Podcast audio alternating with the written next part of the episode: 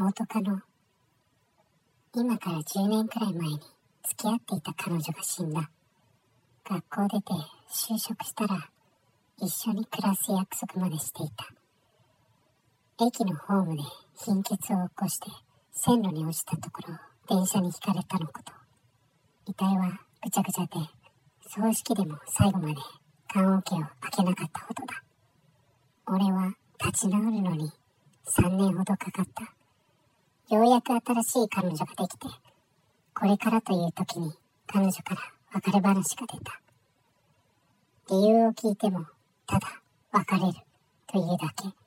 次に付き合った彼女も全く同じ。